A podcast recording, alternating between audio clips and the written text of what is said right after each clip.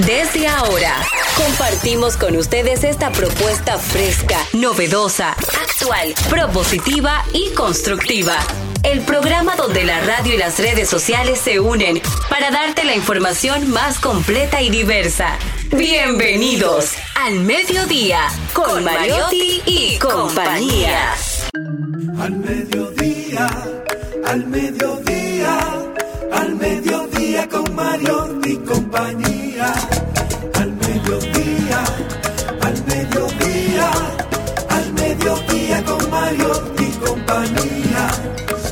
Si tú quieres disfrutar de foros alternativos y de tuiteros rankeados, este programa es tu amigo. Tu revista meridiana para el talento una vía, para radio y redes variadas y con la canción del día. Al mediodía, al mediodía, al mediodía con Mario y compañía. Al mediodía, al mediodía. Hola, mediodía, saludos, mediodía. Sean todos bienvenidos a su programa preferido al mediodía con Mariotti y compañía, donde ponemos alas a las palabras para llegar hasta ustedes con información sin sufrición y diversidad divertida. Un servidor quien les habla, Charlie Mariotti Paz, feliz y agradecido de estar con todos ustedes, de que nos premien con su sintonía en este su programa preferido de este horario, al mediodía radio. Está con nosotros Maribel Contreras. Estoy aquí con ustedes y estoy muy contenta de estar aquí con ustedes y estoy aprendiendo a hablar con eh, ChatGPT. Buen ¿Está dato. usando ChatGPT, Maribel, ya? No, imposible. Caramba. No, tú sabes qué, Eh, eh, eh, la primera prueba que yo hice con, con ChatGPT fue co- acompañada del, Sí. del, del hermano Darian.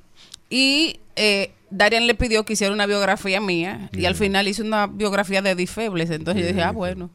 ¿Cómo va a ser y por Sí, qué las confundió? Parece que la confundió. O sea, hasta... hasta Ustedes compartían un programa en algún momento, estaban en el mismo programa, estamos ¿no? en- eh, sí, estamos en el día juntas. Exacto, entonces quizá por eso. No, pero es que fue la biografía. Ah, de Edith. Con mi nombre. Qué raro, ¿eh? Esos son los errores de ChatGPT todavía. Claro sí. Y yo dije, bueno, pues esa no soy yo, pero es Edith. O sea que a, a- tanto a Edith como a mí nos pasa frecuentemente que nos confunden. A mí Hasta me dicen por el Edith corte de por el pelo corte de también, pelo, por y la el color de piel. Exacto. Y, y la verdad es que nos pasa ahora que Chat GPT, ¿cómo es? ChatGPT. ChatGPT. GPT, ok. ChatGPT Ese mismo, ese es el Ese hombre. mismo, Ese es el hombre. eh, que haga una cosa como esa, o sea, o sea, bueno, tú lo Sí, viste, yo no lo, yo lo es vi. verdad, eso, eso es Y verdad. confunde tu nombre porque el- tu nombre es especial. Exacto. Porque es Maribel Contreras, pero la forma de escribirlo no es la típica que la gente lo escribe. Lo que pasa es que todavía eso se está Porque ma- desarrollando. el Maribel de, de, de Maribel no es con U, No es con- U- es V. Ajá. Y Eso no doble es todo el mundo. Yo no, yo, no hay forma que yo sepa que es así. No, ni tú ni ChatGPT. Pero está también con nosotros, ese que usted escucha ahí, es el ChatGPT dominicano, ¿eh? La mejor muestra, la muestra más fehaciente que de que la inteligencia artificial anda entre nosotros. No, y que Don hace- Darían y Vargas. Se hace carne. Muchas gracias a toda la audiencia de este programa. Yo me siento muy contento, muy feliz porque vivo en el país de todas las posibilidades. República Dominicana se ha convertido en el país donde más dominicanos quieren vivir aquí, donde más dominicanos quieren amar su patria y donde más dominicanos no están buscando pasaporte para irse. No, Yo están buscando lo que no están Ah, obteniendo. Ah, no lo están obteniendo. Ah, ustedes, ya eso son cosas. ¿Qué fue lo Y los que tienen pasaporte no tienen visa. Eh, Así que se van por México, por la por, por el país de la vuelta. Esperemos El- que no. La única sociedad dominicana que yo le pregunté a un ciudadano dominicano, ¿qué es lo que más tú necesitas de tu país? Y él me respondió, irme.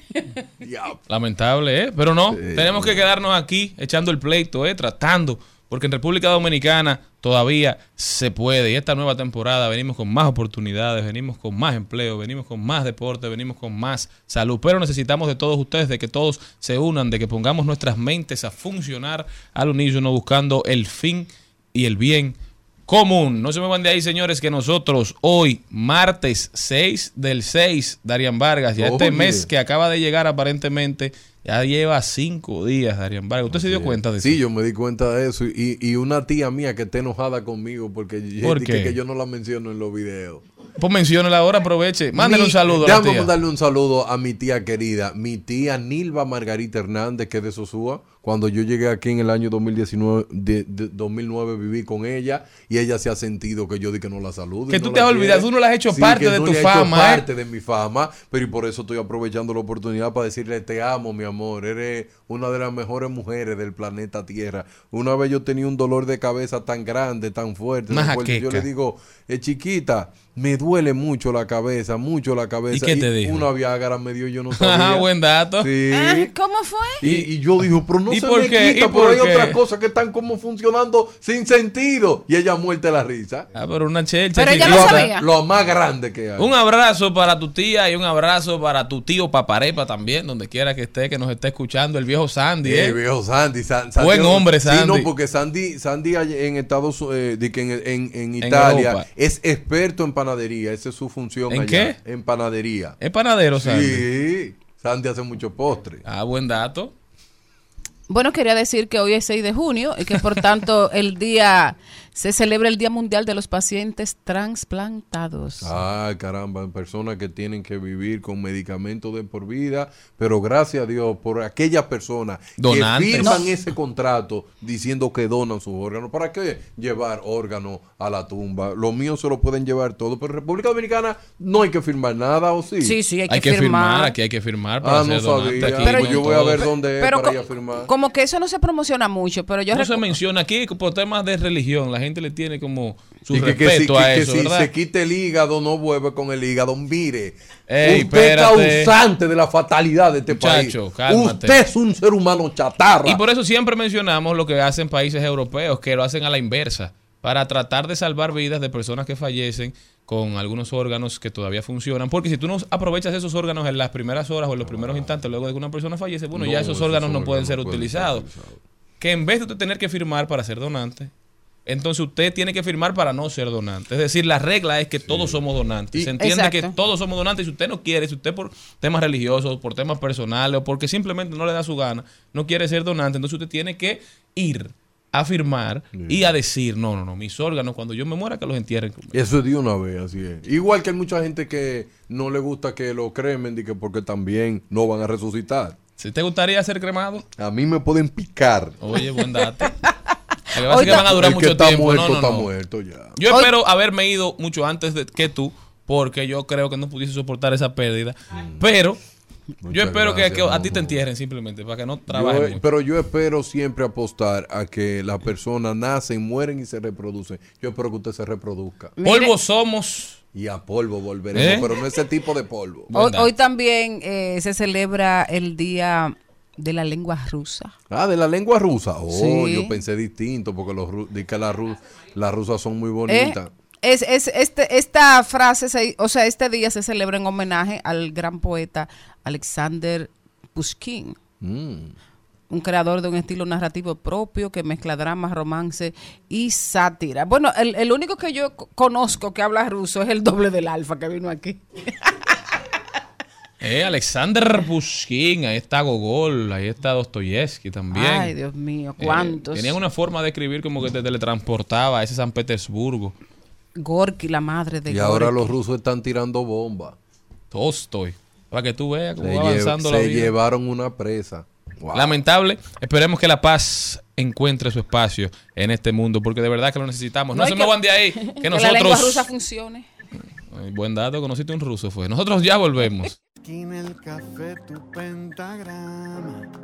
Nuestra raíz cuadrada, los argumentos y teorías de madrugada. Benditas tus manos, bendita tu mirada. Todo a tu paso sanas, en tu abrazo mi vida encontré todo lo que buscaba. Curita bendita le pusiste niña mi alma. Al mediodía,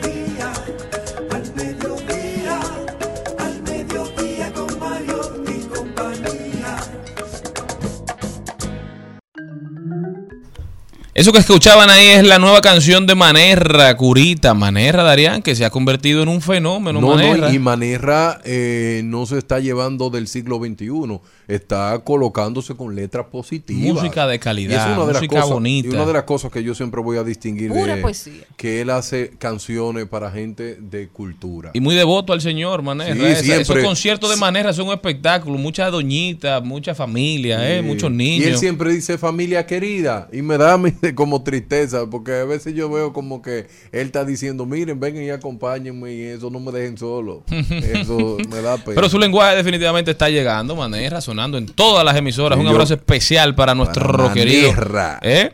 Recuerden que estamos por Rumba 98.5 FM en la provincia de Santo Domingo y el Distrito Nacional, Mambo 94.3 para la provincia de La Altagracia, Higüey, Bávaro y Punta Cana, Premium 101.1 para casi todo el Cibao, Santiago, Moca, La Vega, Salcedo, Bonao y San Francisco de Macorís. Además de un resumen todos los fines de semana a las 12 pm por Telefuturo.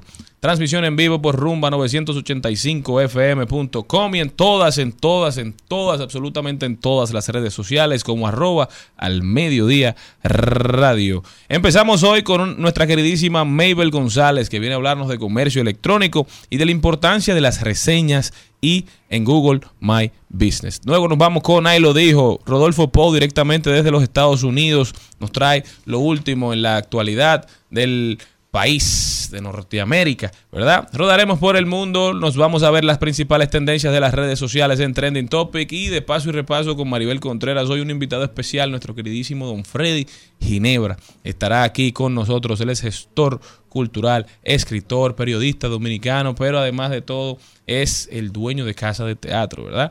Es un ejemplo y un emblema de la zona colonial y de toda la República Dominicana. Luego, Estará con nosotros también hoy César Curiel. César es productor ejecutivo de, de una película criolla que ya figura en el top 10 en HBO Max. Se llama Toy Aficiado, una producción cinematográfica de manufactura criolla dirigida por José Carlos Vargas y protagonizada por José Mota Prestol y Samantha Díaz.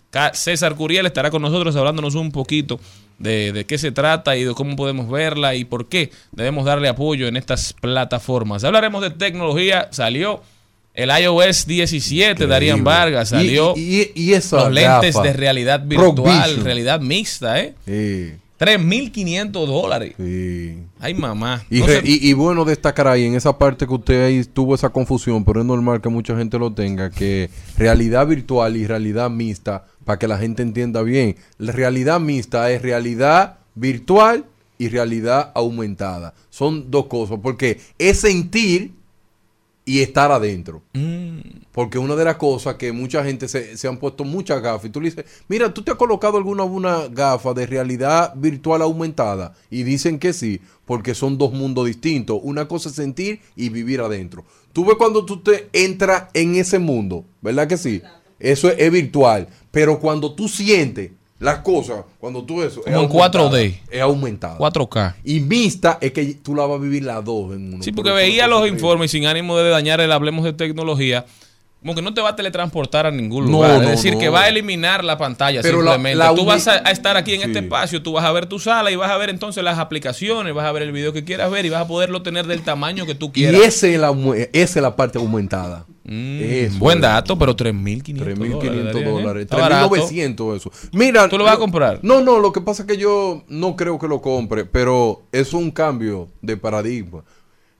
Imagínate la escuela, niño, teniendo eso puesto el día entero en el aula. Eso El va mundo va cosa cambiando a pasos agigantados. Lo que antes era ficción ya se va convirtiendo poco a poco en realidad. Lo que pasa es que todas esas películas siempre tenían que ver con un dictador, con una persona que estaba manipulando las intenciones. Entonces vamos a ver si nosotros manejamos toda esta nueva tecnología y no dejamos que nos maneje a nosotros. Y para cerrar el programa estaremos con el berrechero mayor, don Darían Vargas, ¿eh? la estrella de este programa, viral en todas las plataformas. ¿eh? No hay un programa al que Darían vaya que no pase de los 200 mil views. ¿eh? Una cosa fuera de lo común, este fenómeno. Darían Vargas, el mejor de toda la historia. Yuval gracias. Harari. ¿Viste lo que dijo Yuval en estos días? Sí, yo lo vi a Yuval. Cuidado si te da, cuidado si te da en el techo. Eh, Gracias, no se me gracias. van de ahí, señores, Muchas que ya gracias. nosotros volvemos con Mabel González. Mucho. Esta brisita que entró por mi ventana y transformó la casa, ya ves Que el tiempo pasa y nunca la olvidé. Desde aquel día que yo la encontré. No hay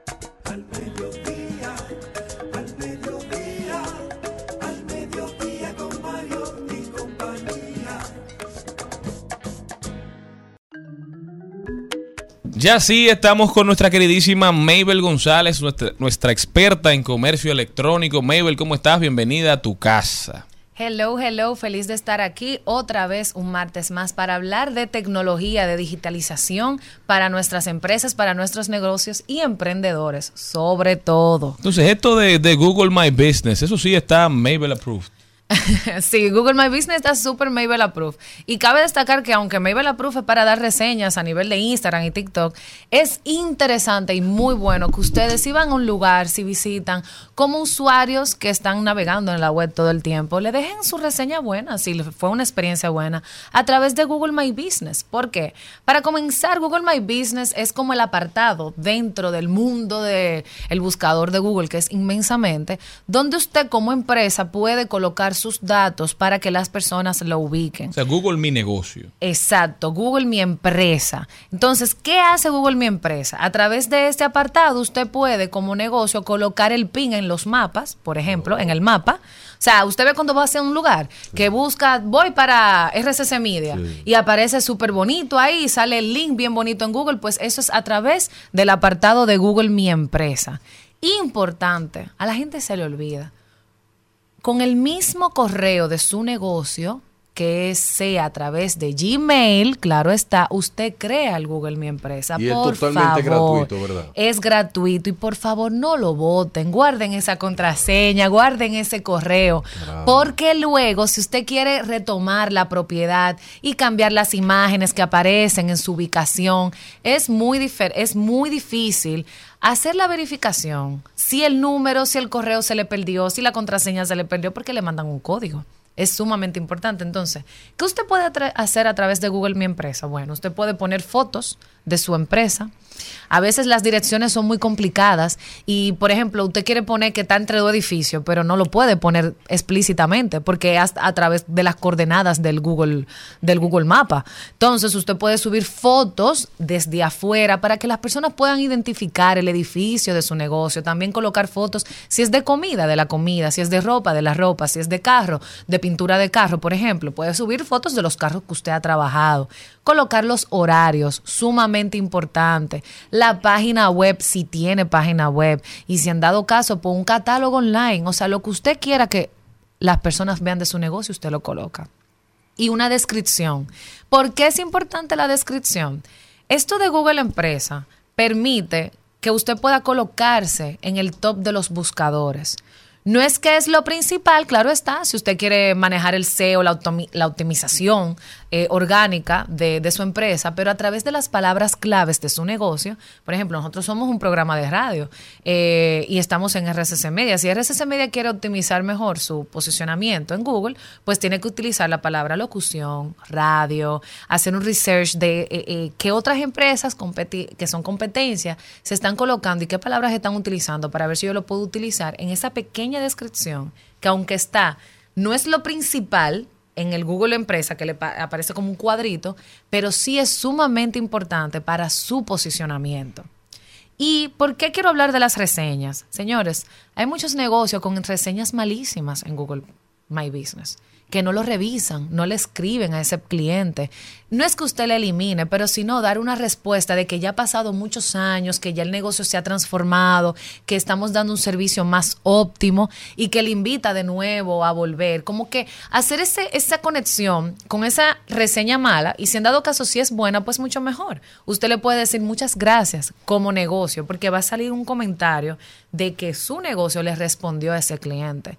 Y cada reseña que aparece en Google Empresa se va optimizando a las buscadores de empresa. Maybe. Y está demostrado estadísticamente que en Estados Unidos, que lo hizo Pew Research, que de cada 10 personas que compra algo en Internet, 7 van primero a leer A los comentarios. claro que sí. Por eso que se ha hecho una práctica de que hay personas que compran comentarios positivos y lo llenan y lo llenan. Por crean falsas cuentas, que crean falsas Por eso es cuentas. que ver desde siempre explorar un poco y bajar y bajar sí. para encontrarte con la Pero verdad. ya hay plataformas como Yelp que básicamente se basan en los reviews, ¿eh? es decir, que la gente entra a ver los comentarios de las personas que han exactamente que han utilizado esos servicios y eso depende muchísimo de si usted reserva o si usted asiste o no a un establecimiento. Totalmente. Y del servicio, es todo. O sea, hay reseñas que tienen hasta lo más mínimo. Me abrieron la puerta al entrar. O no me abrieron la puerta cuando yo entré al negocio. O sea, son cosas que tú dices que tú entiendes que no son importantes, pero sí lo es. Y suman a tu negocio. Entonces, si hoy usted tiene muchísimos años que no entra a su Google My Business, y por eso, un comentario muy importante, cuando llegan clientes a tu negocio físico, por ejemplo, ay, pero ese pin en el mapa de, de Google sale malísimo, yo me pierdo siempre. Es momento de corregirlo. Esta es la oportunidad, porque eso va a indicar en los reviews si va a ser positivo o malo. Y hay muchísimas formas de tú obtener comentarios positivos. Eh, siempre hemos hablado aquí de la fidelización con los clientes, cuando usted termina un proceso de compra. Siempre al final mándele un link.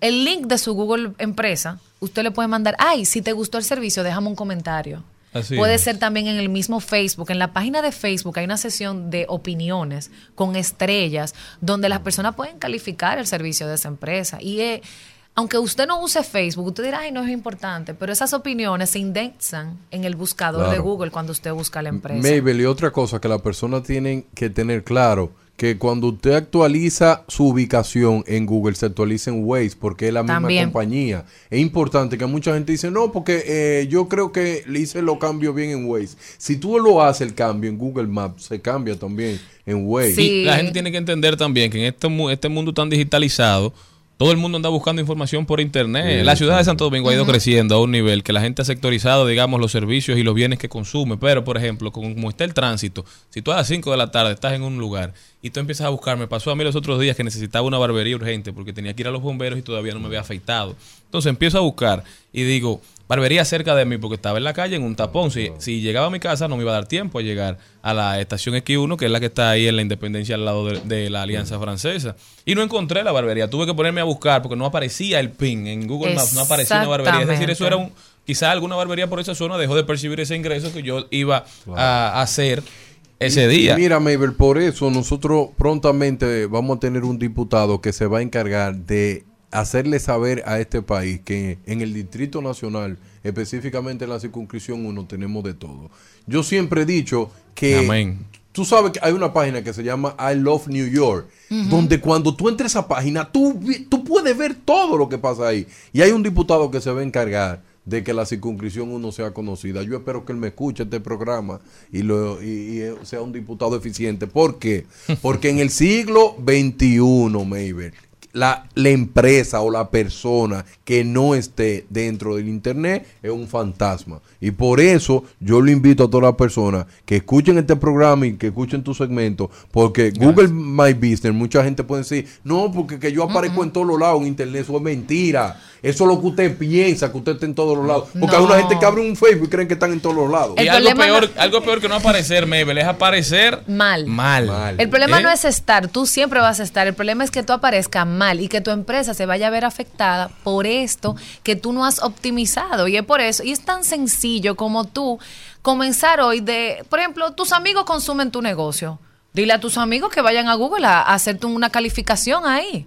Y eso va sumando puntos y sumando puntos. Porque Google lo es todo. O sea, ¿qué otro? Ah, Safari. Ajá, pero Safari lo usa un por ciento. Por lo menos en este país, en este República país, Dominicana. claro. Google es top. Entonces, si en Google yo estoy mal, pues mi negocio se puede ver mal. O BIM. Y en Estados Unidos, como decía Darían, o sea, las reseñas son 1A.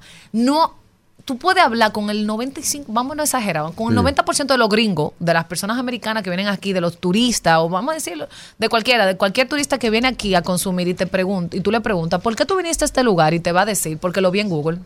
Claro, leí Lo la vi en reseña. TripAdvisor, lo vi en Yelp. Pedí ayuda y me recomendaron. ¿Y a dónde fui? A Google a buscarlo. Entonces, no es que en Instagram no se busquen opiniones, pero es muy fácil tú eliminar comentarios y esconder lo que está mal de tu negocio. Pero en Google no hay forma, mi amor. Siempre va a haber uno en Yahoo diciendo de todo. Entonces, Y son- cuando lo borran, entonces se molestan y dicen, ¿por qué lo borra? Exacto. Entonces, hoy vamos a comenzar a buscar ese correíto Y si no lo tienes el correo, pues puedes entrar en una conversación con Google para verificarte como propietario, asumir la administración y comenzar a, renovar esas imágenes que están del año 2000, Ay, Dios mío. que se ven todas Y el número pixeladas. del teléfono Que son de que no Google, es. que son del Google satélite. Exactamente. Y cambiar tu Google empresa y empezar a tener buenas reseñas para optimizar tu empresa en los buscadores de Google. Brillante. Mabel González con nosotros. ¿Cómo puede la gente continuar esta conversación contigo, Mabel? Se pueden comunicar conmigo a través de mis redes sociales, MyBelle, M-A-Y-B, es complicado. Sigan al mediodía y me- ahí me van a buscar. Gracias, Mabel. Gracias a todos ustedes. No se muevan, que continuamos.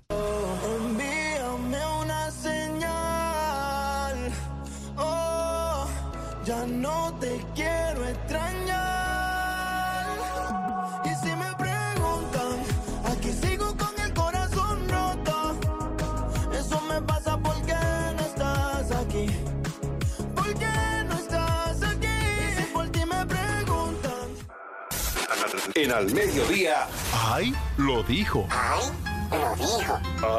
Lo dijo. ¡Ay! Lo dijo. ¡Ay! Lo dijo. ¡Ay! Lo Vamos a ver quién fue que dijo algo que valga la pena repetir. Empiezo yo diciendo y dándole la bienvenida a Jenny Aquino.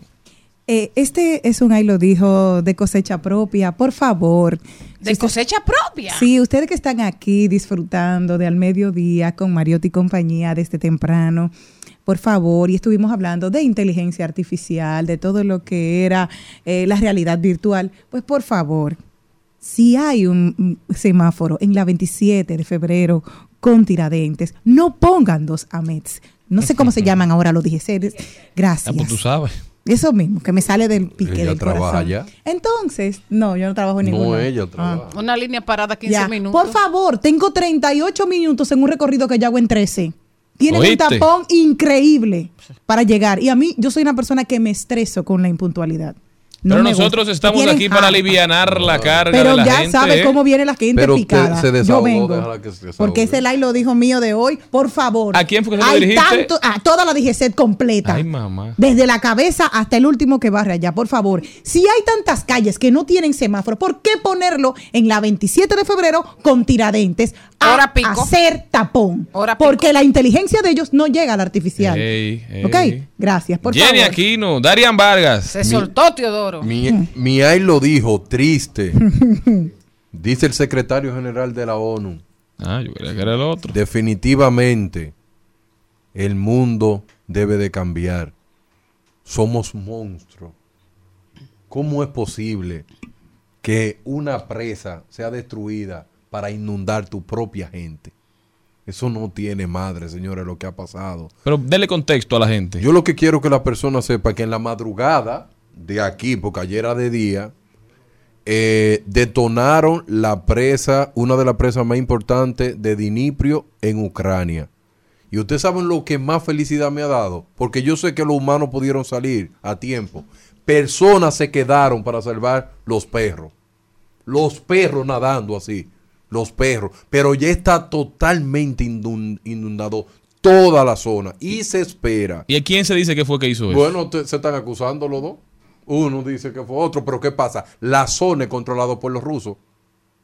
Y la forma como fue detonada no fue de que, que cayó un misil, no. Por la forma como se ve. Yo no soy experto en estructura, pero es verdad lo que dijo Zelensky, que había que estar ahí cerca para ver esas cosas. Pero ¿sabe lo que se espera, Manuel? Que en 72 horas que puede esa presa eh, ponerse al nivel para ver qué se puede hacer. ¿Qué- y qué pero al final del día se espera que no solamente el agua, también se desarman 500 toneladas de gasolina, Oh, Dios mío. indicando que eso pueden tirarle un fósforo Ya, y ahí queda. Yo creo que el mundo tiene que reflexionar, porque señores, no es verdad que con guerra que se puede arreglar las cosas. Vladimir Putin, eh, eh, tú eras mi ídolo, ahora tú sabes lo que tú eres, un cementerio para mí. Señores, el que lo dijo fue David Ortiz. El Big Papi. Yes, dice el Big Papi. El problema no es el barrio. Yo soy producto del barrio. Viví en casi todos los barrios de la capital, viendo delincuentes, drogas y hasta homicidios.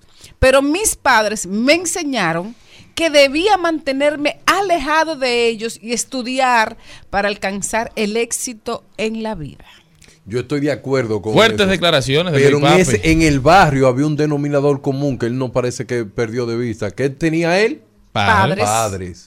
Y muchos de los que hoy están en el barrio tienen padres, pero trabajan y se crían solos en la calle. Ahí es la diferencia, porque no es el barrio en sí. Definitivamente la familia dominicana La está familia. sufriendo grandes embates. Claro. ¿Qué tenemos? Bueno, casi más de 50% de hogares monoparentales y esos hogares monoparentales están compuestos por madres, por lo general, que tienen que, salir a trabajar. Entonces a los niños y a las niñas los están criando los abuelos que ya, lamentablemente, la mayoría no tienen esa fuerza para dar el seguimiento o el vecino.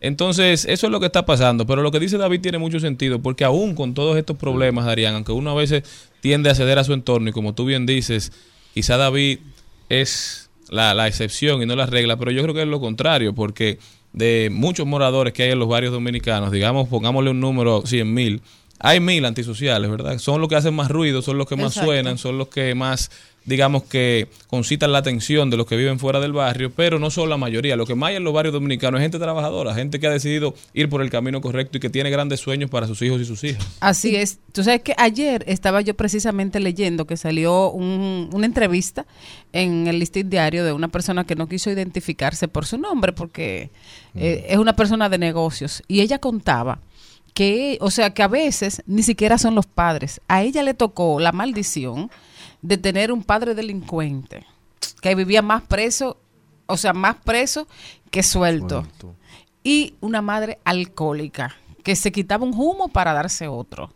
Y aún así, ella echó para adelante, echó para adelante a su hermanito y lograron eh, quitar ese, e- e- ese, Ese estigma. ese mal. Y ella desde pequeña, cuando su papá le llevaba la comida, decía, yo no quiero comer de ese dinero porque ese dinero es ajeno. Claro, qué integridad, caramba. Eh, bueno, yo le tengo una y lo dijo un poco más relajado. Ah, por favor. Hay gente que te apoya después de que lo logras. En el proceso eres un loquito más.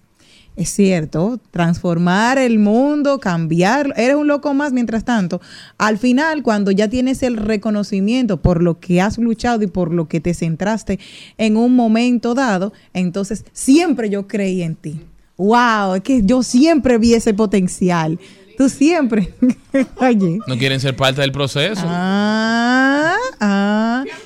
Ahora les tengo una pregunta de un ahí lo dijo que tengo por aquí. que Pero no- antes de eso, vámonos con, con el ahí lo dijo de un ex directivo de Google. Oiga lo que ha dicho Mo Gadot. Él es ex director comercial de Google X, una división de innovación de, de esta empresa. Y ha dicho que la inteligencia artificial es una emergencia aún mayor que el cambio climático. Oye, eso, Darían Vargas, él piensa ¿verdad? Pues que, que los riesgos de la inteligencia artificial son mucho más preocupantes y urgentes. Eso lo dijo en el podcast The Diary of a CEO, el diario de un CEO conducido por Steven Battler. Y él simplemente dijo, esto va más allá de una emergencia. Es. ¿eh? Es lo más importante que tenemos que hacer hoy. Se refería a la regulación de la inteligencia artificial y decía que la probabilidad de que suceda algo increíblemente disruptivo en los próximos años que podría afectar a todo el planeta es definitivamente mayor con la inteligencia artificial que con el cambio climático. Fuertes declaraciones y venimos hablando de eso hace unos días, que aquí en República Dominicana tenemos que empezar a conversar sobre qué es, cómo se viera una, digamos, regulación para la inteligencia artificial. Esto es una pregunta que se hacen a través de un estado y quería compartirlo con ustedes. Dice lo siguiente, no es por nada, pero no había necesidad de que las cucarachas volaran también. Mm, la evolución. La eh, gente vale. que le tiene favor, hay gente que vio una cucaracha y vio la Tercera Guerra Mundial, a mí me dan igual. Lo que pasa es que hay Pero- unos insectos y unas aves que, que no deberían desarrollar ese, Increíblemente que la hacen. leche de cucaracha eh, tiene los niveles de proteína más altos que eso. Vamos. Ay, no me va.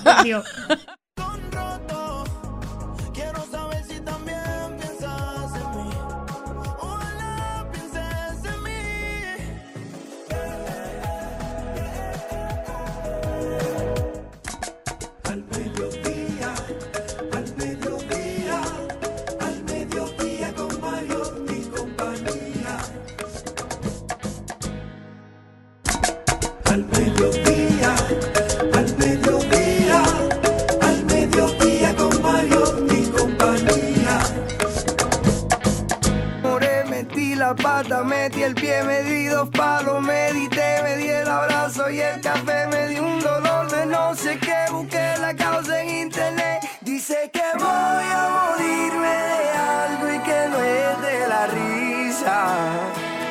Cuando me vaya que no me lloren, compren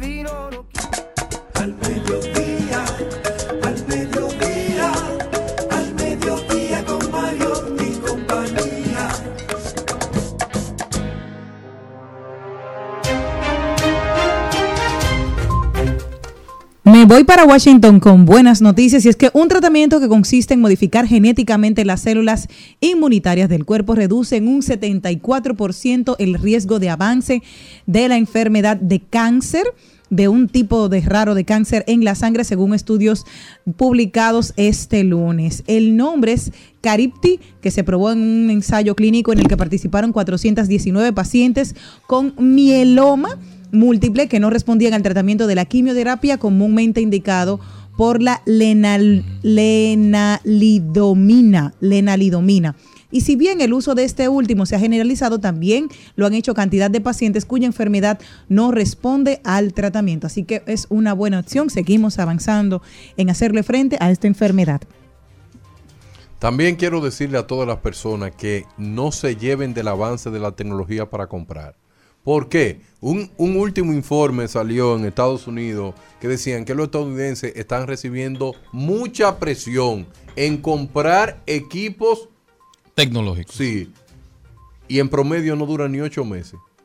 ¿Cómo es posible que yo compré este celular, el 13, y ocho meses después salió el 14 y ya yo estoy desesperado? Sea, una ola de capitalismo que nos está llevando a cambiar ese. los equipos cuando aún todavía tienen vida útil. Así mismo es, y por eso que tú ves tan- tanta obsolescencia programada. ¿Tú no te has dado cuenta que cuando sale un nuevo sistema operativo y tú tienes un celular viejo, el celular tuyo está lentísimo? Te hacen cambiarlo. Y yo creo que las personas tienen que cambiar su celular cuando el celular ya no dé más.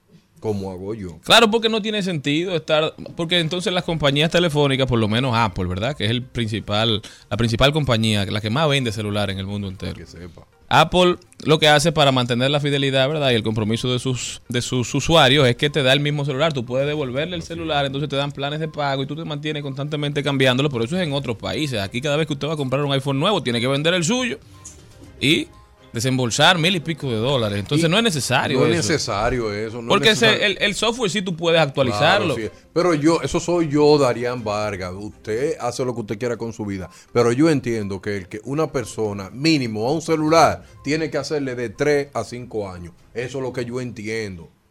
Porque la, la tecnología va muy rápido. Pero a veces tú te preguntas, ¿y qué fue lo que le actualizaron al celular? ¿Tú sabes Nada. lo que? Son sensores que le ponen nuevo, casi es nada, es lo mismo. Y tú das todo ese dinero para que pateen la ola. Miren, yo estoy actualizado. Es igual que unos tenis Jordan, que yo siempre he dicho, caramba, está bien que te gusten los tenis Jordan, pero que salió otra nueva versión y ya tú quieres eso.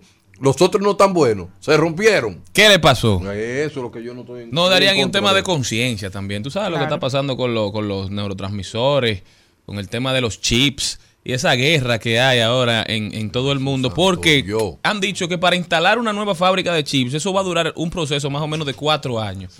Es decir, con la sobre demanda que hay por estos aparatos para producir toda esa tecnología que nosotros usamos de manera diaria, ah, va a haber una escasez que va a hacer que los precios se incrementen, pero sobre todo que las tensiones en China y Taiwán Claro. ¿Verdad? Porque por eso los norteamericanos mayor- están luchando por hacerse y por darle más fuerza cada vez a Taiwán, porque la principal fábrica está ahí en Taiwán. Entonces, en ningún otro lugar del mundo existe la tecnología para construir todos esos chips y esos GPU que nosotros necesitamos. Por eso en Estados Unidos ya, como te decía, En están Texas. hablando para instalarlo, pero esa fábrica para estar al nivel de la de Taiwán va a durar más de cuatro años. El mercado internacional con esta, digamos, esta compra masiva y este uso y todo que, y que todo es desechable que tenemos ahora mismo no lo aguanta. Entonces, utilizar su teléfono por un año más, por dos años más, mientras, Oye, mientras funcione, hermano. también es un ejemplo de que a usted le interesa la geopolítica, que usted está pendiente a cómo ve el mundo, que usted no es un ser humano, brillante que usted no es un ser humano egoísta, ¿eh? Ay, caramba. Darían Vargas.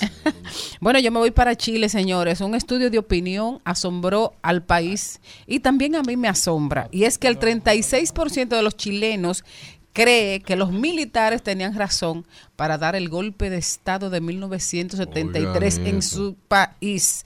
Nos sorprendió mucho, dice la directora de la encuesta regional, Marta Lagos, la firma que realizó este sondeo, señala en una entrevista que el general ha, si- ha cambiado su imagen y que ahora Porque que no tenía quien le escriba. Exactamente. La mayoría de las personas en este momento creen con 20 puntos por encima en el porcentaje desde el 2013, la mitad de los chilenos opina que el régimen de Pinochet fue en parte bueno y en parte mala. Entonces dice ella, hemos avalado la existencia y permanencia de esta idea de que Pinochet no hizo puras cosas malas y que tenía razón en dar el golpe de Estado. Como los cambia regímenes- la cosa, Los regímenes siempre tienen esbirros y mientras más va pasando el tiempo que van falleciendo las personas que lo vivieron, que lo sufrieron en carne propia, entonces los historiadores y las personas que conocen la historia de manera somera se atreven entonces a decir que los tiempos de antes eran mejores. Mira, aquí Trujillo ven a ver. ¿Entiendes? Exacto. Pero porque, ¿por qué? Porque cada vez hay menos personas que vivieron en la era, en la tiranía. Entonces ahora las personas que reclaman orden, eso no era orden. Eso era abuso, eso era maltrato, eso era asesinato. Exactamente. Quiero. ah. Eh, para, para culminar, es- eh, esta encuestadora ha estado trabajando la figura de Pinochet, dándole seguimiento a la, a la, a la percepción, tiempo. en el tiempo, a la percepción pública, y están haciendo esta encuesta desde 1987, y dice que en ningún momento la imagen de Pinochet había sido tan buena como en el 2023. Porque parece también a la frase de el, el- la grama siempre está más verde del otro lado, ¿verdad? Y no hubo tiempos mejores que los pasados. Eso es un tema de, de sesgos del cerebro. Pero por eso es que es tan importante mantener la historia viva. ¿eh? Quiero Exacto. compartir un dato bien interesante. Los cinco países donde los hombres se sientan a hacer pipí. ¿Qué? Sí. Yo Alemania. Alemania 60%. Yo hago pipí sentado. Suecia hombre, gente. 48%, ¿Cómo? ¿Cómo? Australia 40%, España 38%, Italia 36%. Y yo le voy a decir una cosa, que cuando es mi casa yo me siento. Yo cuando también. no es ¿y en mi casa, ¿Pero y hago pipí parado. Cuando ¿Cómo? en la casa de uno Y está asociado a ¿Cómo ser... sentado? eh, di que nada más con nada más hacer ana- or- nada más orinar. a orinar. Yo me siento y me gusta más porque descanso. ¿Cómo va a ser? Descanso los ¿Y testículos. qué tanto es que usted... Oye, Dios Buen mío. Los testículos. Eh. Bueno, Dios señores, mío. por favor, por favor, señor Morel, lléveme para otro parado, lado. parado. Por lo general, si lo intento hacer parado, sí. Ah, y Señor Morel, ¿y Morel. tú cómo es? Señor Morel, oiga. eso. Sentado. Qué bien. Yo sabía que Señor Morel Morel, tenía lléveme, lléveme para otro sitio. Bueno, señores, y como todo quizás han escuchado, eh, las, las fuertes declaraciones, las fuertes notas de voz que se han salido a la luz entre Federico Gutiérrez y Gustavo Petro. Federico es el embajador en Venezuela. ¿Qué? Sí, hable, profesor, hable. eh, embajador venezolano, eh, colombiano en Venezuela. Luego de todas esas declaraciones que dio Federico, porque se sentía golpeado por el gobierno de Gustavo Petro, se se sentía que lo habían maltratado después de todo el esfuerzo que él había hecho para que Petro ganara las elecciones. Bueno, ahora ha dicho que se trató de un desliz emocional y de los tragos. Se, se, se de- Se desesperó. se desesperó Fico, que Fico fue el que aspiró en contra de Petro en las elecciones pasadas. Y eso, en Colombia ahora mismo hay una crisis institucional, porque el parte importante del equipo de Petro, de su equipo cercano, está recibiendo embates por la lucha que hay, por la que fue su jefa de gabinete, que en algún momento, hace unas semanas, se publicaron unos artículos diciendo como que ella era la mujer detrás del trono, la mujer detrás del poder. Y de lo menos que ha pasado es que la han destituido, porque el que era embajador en Venezuela, Armando Benedetti. Exacto, ese, ese señor era aparentemente la figura de más confianza de Petro y era quien la había Y el puesto a ella en el lugar. recaudador, el gran recaudador. Y lo mandan para Venezuela, entonces Laura empieza a ascender los rangos y a controlar desde la agenda del presidente hasta diversos temas de mucho interés. El señor Benedetti parece que se amotinó y dijo, No, pero el voy señor para allá. Benedetti fue a una reunión con Petro y lo dejaron esperando cuatro horas y después le dijeron que no lo iban a recibir. Y ahí es que viene ese exabrupto de él que dice que yo no merezco este maltrato, que es lo que está pasando, pónganme claro. Y ahí es que se da toda esa conversación, que es una conversación íntima entre, entre la... Entre dos amigos, ¿verdad? Entre la persona de confianza de Petro, que está en Palacio, y él que se siente maltra- eh, maltratado y desconsiderado. Y por eso él se expresa con tanta confianza y con tanto de- nivel de detalle de las ilegalidades que cometieron para llevar a Petro al poder. Eso. Pero el ex candidato vicepresidencial dice que presidencial dice que Petro debe abrir el diálogo y debe Sincerarse, rendir, rendir cuentas de dónde sacó el dinero de su campaña. Señor, ustedes saben que si todo, lo, todo el que ha llegado al poder dice de dónde ha sacado la mayoría de su dinero, nadie puede ser presidente. Que yo siempre que entre el mal siempre, el mal siempre entra a la política, señor Mariotti Paz. En Estados Unidos no pasó Sí, eso. pero- la mafia eh, a los Kennedy le daba dinero. Vargas. Posiblemente muy pocos presidentes puedan decirle dónde sacó su dinero, sí pero es. cuando un colaborador cercano tuyo, el que te buscó el dinero, dice de dónde salió, es más peligroso. Eso es verdad. Bueno, nosotros continuamos, no se muevan de ahí, seguimos en el Mediodía Radio. Bebí, fumé, me enamoré, metí la pata, metí el pie, me di dos palos, medité, me di el abrazo y el café, me di un dolor de no sé qué, busqué la causa en internet, dice que voy a morirme de la risa. Cuando me vaya que no me llore, compren vino, no quiero flores. De paso, de paso y repaso. En Al Mediodía, con Mariotti, con Mariotti y compañía. Te presentamos De paso y repaso. Bueno, en este mediodía me siento muy feliz de recibir aquí en De Paso y Repaso a un amigo gestor cultural, un emblema de la República Dominicana, una montaña viviente de la cultura caribeña, eh, don Freddy Ginebra. Don Freddy querido, que, que, que bueno tener la oportunidad de que estamos en junio y volvernos a encontrar y volvernos a hablar. Nunca me han dicho montaña, así que me siento muy halagado por este nuevo adjetivo. ¿Oíste? Eso es chulería. Voy a ponerlo en mi currículum. Montaña dominicana, competir con el Pico Duarte. Eh, eh, co- como di- diría Osvaldo Cepeda y Cepeda, un poco más alto y mucho más. Oye, me estamos celebrando 49 años ya. Wow. Así que el el mundo, la vida se va rápido. Así que ya tú sabes. Parece que fue ayer. Muchas actividades. Parece que fue ayer. Parece que fue ayer. Una, una de las... Ni me lo creo. Dios mío. Una de, la- de, de las actividades más eh, atractivas que tiene cada año Casa de Teatro es precisamente la temporada de jazz. En la temporada de Jazz Festival aquí y, y por el mundo, que casi, que casi nunca nada dura nada. Los proyectos nacen y se mueren. Y el Festival de Jazz, la temporada de jazz, continúa eh, cada año con una interesantísima propuesta, ¿no?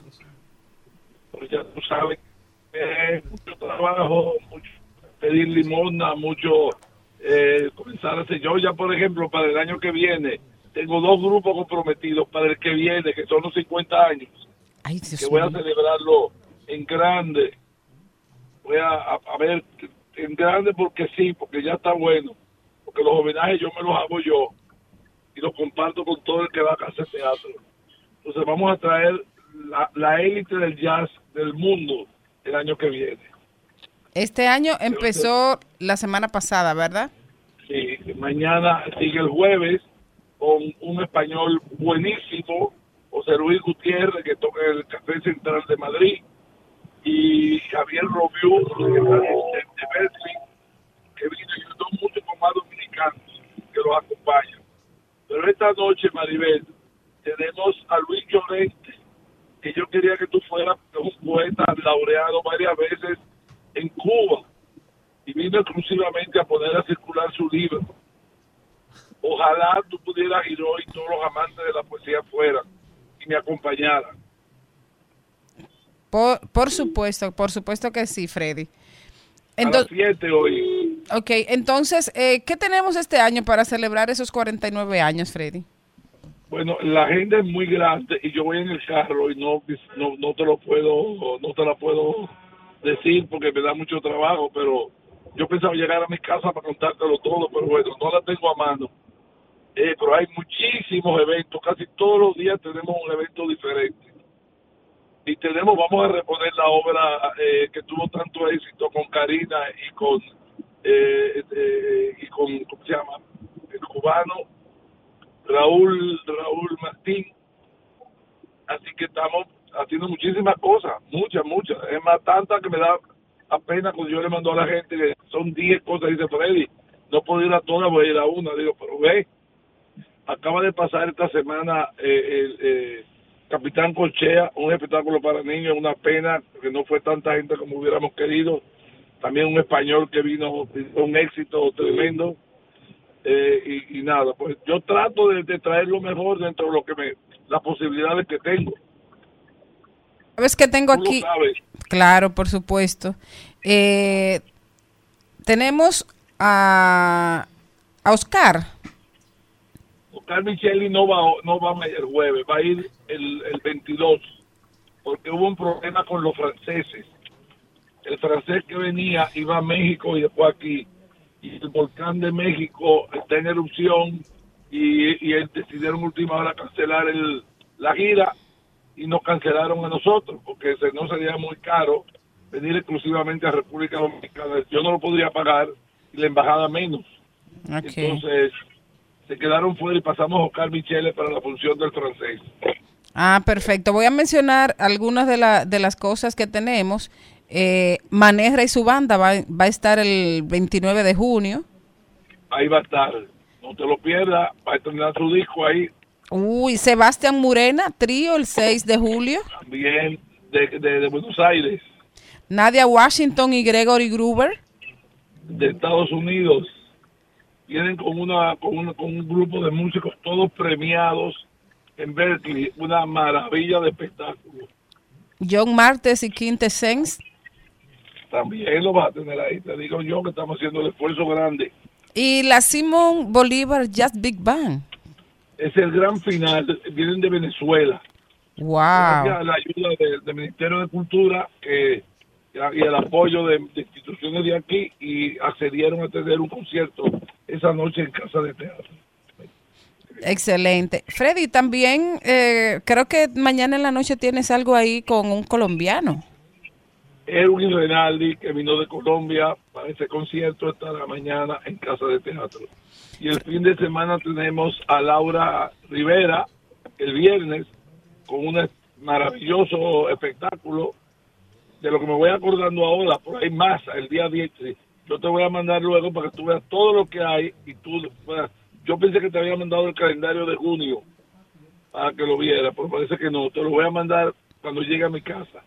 Ah, perfecto. Freddy, la gente puede, por ejemplo, comprar la temporada completa de, de, de teatro. Claro que sí. Claro Digo, que perdón, sí, de claro jazz.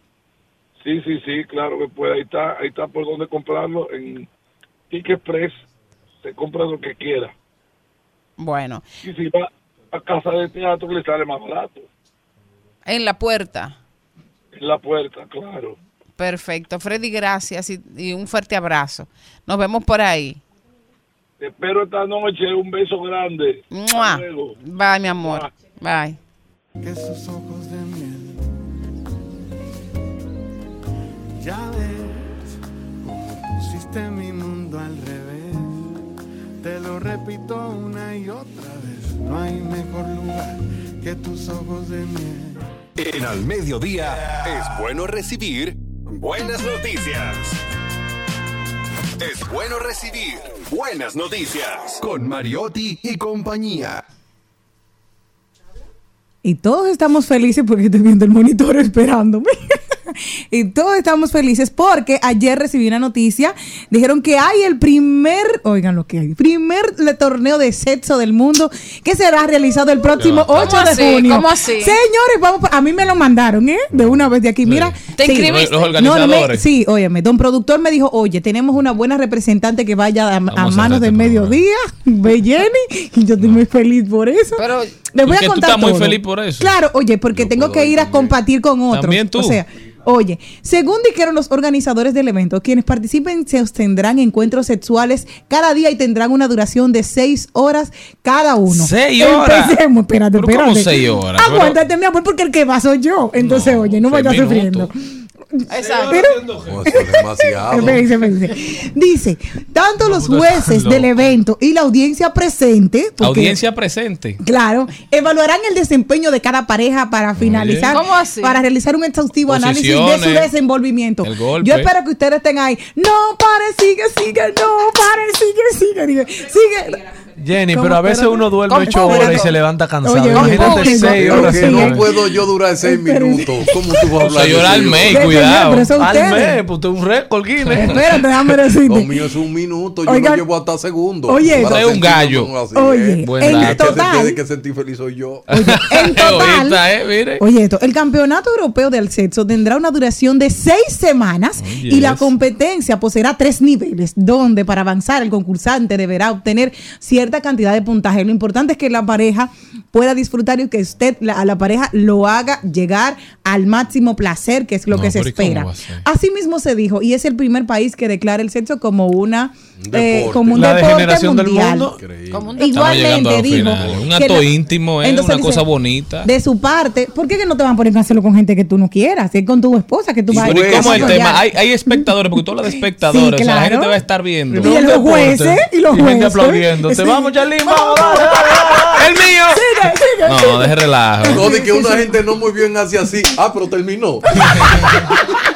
De verdad que el Imagínate, mundo, el mundo está no, no, llegando no, a su, a no. su Imagínense, final. Lo Yo- que me preocupa Malena es está Imagínate. que mi hijo tiene tres años y en el 2023 que se está poniendo de moda. Quiere decir que en 10, 15 años eso va a ser una normalidad. Olímpico, Entonces, para olímpico. Ahorita mi hijo no será ni basquetbolista, ni será nadador, ni Eh, será no voleibolista. Van a haber campeones olímpicos.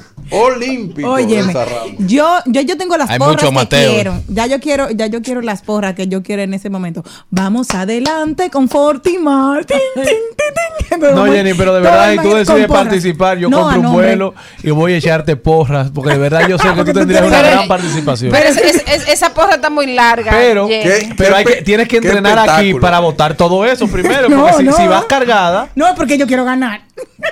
Bueno, me dio no. So.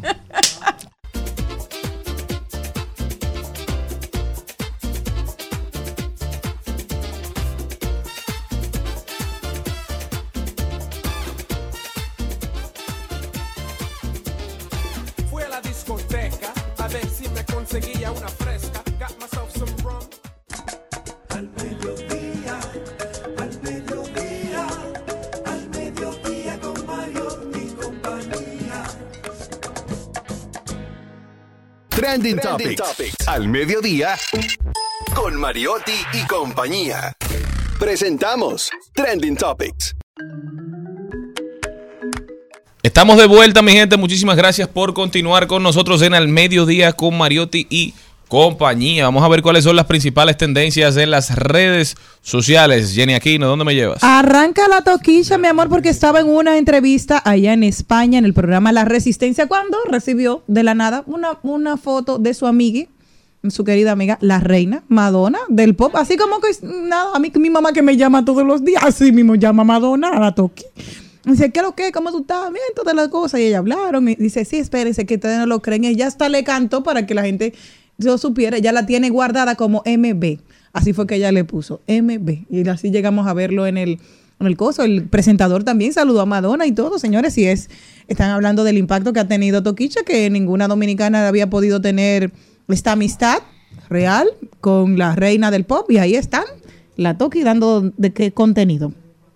Señores, Turismo RD, ustedes saben que eso se hace trending topic cada mes. En el año 2021, un mayo, llegaron 1.4 millones de turistas. O sea, En el todos año- los meses turismo es tendencia. En el año 2022, 3.3 llegaron. En el año 2023, el genio del turismo. Eres lo más grande que hay en el mundo. 4.5 millones de turistas llegaron en el mes. Gracias. Al mi ídolo, David Collado. No, no, también, pero no, gracias a Grupo Punta Cana, ¿eh? Señor Morel, ¿cuál es su tendencia? Bueno, después de este desglose de la lambonería del señor Darían Vargas, mi tendencia es un poquito más seria. Es que a mí me pagan en los grupos de Twitter Space. Ah, Están- tiene están pagando. Ah, no, Ah, buen el dato, mejor. buen dato. Eh, también es tendencia Orlando Jorge Mera porque hoy se cumple un año Ay, del sí, fatídico suceso que hicimos que, que perdió su vida, donde perdió su vida. Un hombre que le sirvió siempre a la República Dominicana con honestidad, con transparencia, pero sobre todo con mucha responsabilidad. Yo creo que hay toda una generación que lo recordará porque convivió con él y hay otra que lo recordaremos porque estudiamos su historia, porque vimos su accionar, su accionar, aunque no pudimos tenerlo de cerca. Eh, que siga descansando en paz y que la tierra le sea leve. Un gran abrazo a nuestro amigo Orlando Jorge Villegas. Otra de las tendencias del día de hoy es precisamente Alejandro Sanz, porque Alejandro Sanz estaba hablando una de sus exparejas que sí tenía que ver la ruptura que ha tenido hace poco tiempo con el desgaste que Ay, ha el tenido ella. pobre. Él dijo que no, que no tiene que ver nada, que no se le estén atribuyendo a otras personas. Él dijo, yo tengo un hoyo aquí en el pecho. Un hoyo. De- me siento, eh, eso es lo que dijo, sí, me Es, siento... un- es una metáfora. Exacto, me siento sumamente eh, acongojado, estoy en un momento oscuro, pero gracias al amor de todos ustedes he podido ir sobrepasando todo lo que es eh, este momento. Él dijo que lo que lo externó precisamente para que cualquier persona sienta que si necesita ayuda vaya y la busque y la busque, porque lo importante en este momento es la salud mental. Recuerden que esas son otras de las tendencias del día de hoy. También es tendencia toquicha, señores, que en medio de una entrevista. ¿Yo dónde tú estabas? Ya se lo dijeron. acaba ella La primera. Bueno, Pero claro, porque señores. era no, más no, fácil no. escucharme que decir. que No, no, no, no, no. La can- señores, otra que es tendencia es la cantante brasileña de Salvador de Bahía. No, pero si tú decías Toquicha también. Evangelina Werner, Astrid Gilberto, como era conocida, fallecido a los 83 años y fue la chica que llevó al mundo la nueva bossa nova.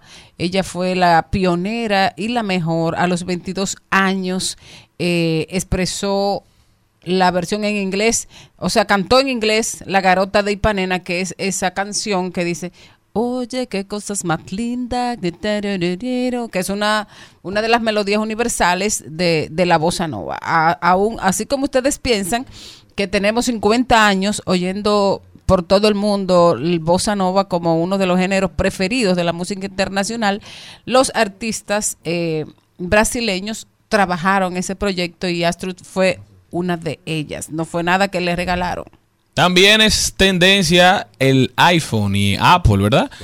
Porque, bueno, luego de años de anticipación, Apple reveló los auriculares Vision Pro. Esto mezcla elementos del mundo digital y físico y ofrece grandes promesas sobre rendimiento y potencial convencional. Dicen que esto va a cambiar la manera en que los desarrolladores des- hacen las aplicaciones y hacen las tecnologías con las cuales nosotros interactuamos. Hasta entonces, según ha dicho la gente, este dispositivo no, no hacía muchas cosas, pero por eso no había salido al mercado. Pero ahora usted podrá ya transmitir películas, navegar por la web o participar incluso en videollamadas. Todo esto de una manera que parece mucho más grande y agradable a los ojos. También usted podrá utilizar las manos para interactuar con la plataforma sin la necesidad de utilizar un dispositivo que sea muy invasivo. Lo que le ha llamado mucho la atención a la gente es el precio, 3.499 dólares, lo que ha llevado a los expertos a hacer comparaciones con otros pro- productos de Apple que salieron al mercado a un precio muy caro. Y dice, bueno, el primer iPhone, que no tenía ni siquiera una tienda de aplicaciones, salió más caro que todos los otros celulares. La computadora Apple One, lanzada en 1976, apenas hizo muy poca cosa comparada con los estándares de hoy, comparada incluso con los estándares del momento, porque era un sistema operativo cerrado. Da la casualidad de que la primera computadora de Apple costó 666 dólares o alrededor de 3.500 dólares de hoy y en su momento fue objeto de duras críticas por lo cara que era, sin embargo se convirtió en un éxito de ventas y en lo que catapultó a la marca de Apple, que hoy es la marca más exitosa en toda la historia. Y lo que dijo Steve Jobs, tú no estás comprando un celular de 3 mil dólares, tú estás comprando un estilo. Son datos. Es. Oh, Dios mío. es. Bueno, otra persona que es tendencia en el país es la Procuradora General de la República. Miriam Germán, quien confirmó este martes que recibió amenazas contra la vida de su hijo. Además dijo que estas amenazas vinieron de un presunto narcotraficante quien envió e hizo estas amenazas a través del WhatsApp a su teléfono personal. Muy fuerte, de Una verdad pena. que, que la- lastimoso, ¿eh? Cuando suceden este tipo de cosas contra una señora como doña Miriam Germán Pero y su familia. ahí es que hay que hacer el llamado a que esas figuras, los jueces, los fiscales, los procuradores, como es doña Miriam Germán, tienen que tener una seguridad. Hay que dejarse de esa mente de, de taínos y comenzar a ver la importancia de las investiduras, señores. El que está bregando con la libertad de otras personas es una figura que genera pasiones, odios y amores. Entonces, deben estar cuidadas y es momento que se resguarde la seguridad de su hijo, eh, la de ella y la de todo el que tenga que ver con estos casos. Bueno, y cambiando ya de tema muy radicalmente, Carol G acaba de romper cinco récords mundiales como cantante. Dice ser la primera cantante femenina con un álbum completamente en español y alcanzar el número uno de la lista de Billboard 200. Tener la canción en español más alta en la, lista Billboard de los Hot 100 para una artista femenina. Tener el álbum latino mm, español más reproducido en Spotify dentro de las 24 horas para la artista para una artista femenina, las primeras 24 horas. Tener el álbum latino de español más reproducido dentro de una semana, poseer más nominaciones de los Billboard Latin Music Award l- para una artista femenina dentro de un año y estos son los premios que se hacen. ¿Qué ha tenido Carol G? Que para mí es fantástico que ella no ha cantado siempre sola, sino que ha buscado esas colaboraciones de otras mujeres y ella siempre está hablando de lo que es la sororidad, la, so- solidaridad, del estar que pueden trabajar juntas. Lo ha hecho con Shakira, lo ha hecho con Nicki Minaj, lo ha hecho con Becky G y con todo el que le ha dicho vamos a colaborar, ella lo ha, lo ha ido haciendo. O sea que qué bueno que ella se ha hecho este camino profesional, una mujer con, con lo que le apasiona, la música. Así que felicidades para ella.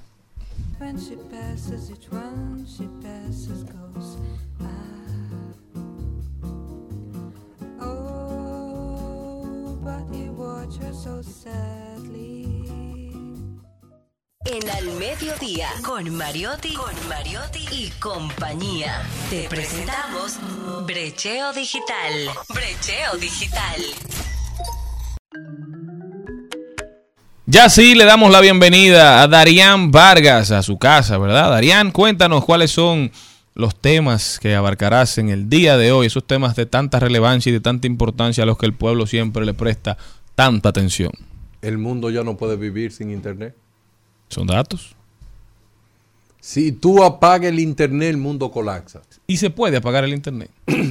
Se puede apagar, puede haber un apagón digital un día. Imagínate que al mismo tiempo todos los servidores se detengan. O las grandes telefónicas. Por ejemplo, si aquí las telefónicas Claro, deciden, no, o deciden suspender el servicio, no hay internet. no hay internet. Y vamos a verlo a nivel de datos. ¿Por qué el internet no se puede vivir sin internet? El internet genera 11.5 billones de dólares. En el 2019 fue el último dato. El internet. Ahora vamos a verlo por Mal clase, contado. para que ustedes vean. El comercio electrónico genera 4.28 billones de dólares en el 2019. Tú apagas el internet y tú le quitas 4.29 billones de dólares.